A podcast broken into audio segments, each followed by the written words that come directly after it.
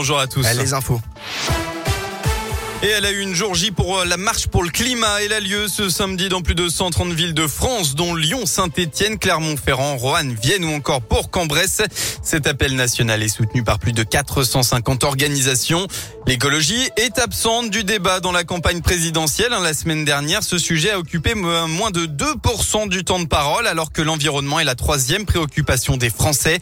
La marche pour le climat appelle donc tous les candidates et candidats à prendre position sur le changement climatique, perte de la biodiversité ou encore la justice sociale. Grégoire Delano, militant Greenpeace à Clermont-Ferrand. Nous, on pense que une transition écologique, elle peut pas se faire sans justice sociale. Ça va être, par exemple, rénover les, passoires thermiques euh, qui sont euh, en fait des logements euh, très consommateurs d'énergie parce qu'ils sont mal isolés. C'est souvent des logements où habitent des personnes à bas revenus. On sait aussi que les conséquences du réchauffement climatique, elles s'expriment chez les personnes qui ont le moins de revenus dans le monde. Hein. C'est souvent les plus pauvres qui en pâtissent et donc du coup mettre la justice sociale au cœur de nos revendications, c'est aussi dire que cette transition, euh, elle doit être juste et socialement euh, acceptable. À Lyon, le rendez-vous est donné à 14h, place Jean Massé dans le 7e arrondissement. Plus d'infos sur radioscoop.com et l'appli Radioscoop.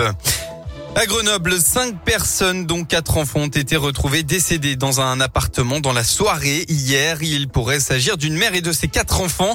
Les premiers éléments de l'enquête laissent penser à un homicide pour les enfants âgés de 3 à 12 ans, puis à un suicide pour la maman. Le tout par absorption de médicaments dangereux. Une enquête a été ouverte. On revient à Lyon. Deux quinquagénaires ont été interpellés mercredi après-midi lors d'un contrôle de police près de la place Gabriel Péry dans le troisième arrondissement. Un contrôle qui a permis d'élucider un cambriolage. Les deux individus étaient en possession de plusieurs bijoux. Âgés de 51 et 56 ans, les deux suspects ont été euh, placés en garde à vue. Le plus âgé, un Villeurbanais, aurait reconnu qu'il venait de cambrioler un appartement d'après le progrès. Il a été hier euh, placé au parquet en vue d'une comparution immédiate. Dans le reste de l'actualité, la pression des forces russes toujours présentes sur la capitale ukrainienne de Kiev ce matin. De nouvelles sanctions économiques pourraient intervenir contre la Russie. Moscou a répondu ce matin et a affirmé que ces sanctions pourraient entraîner la chute de la station spatiale internationale.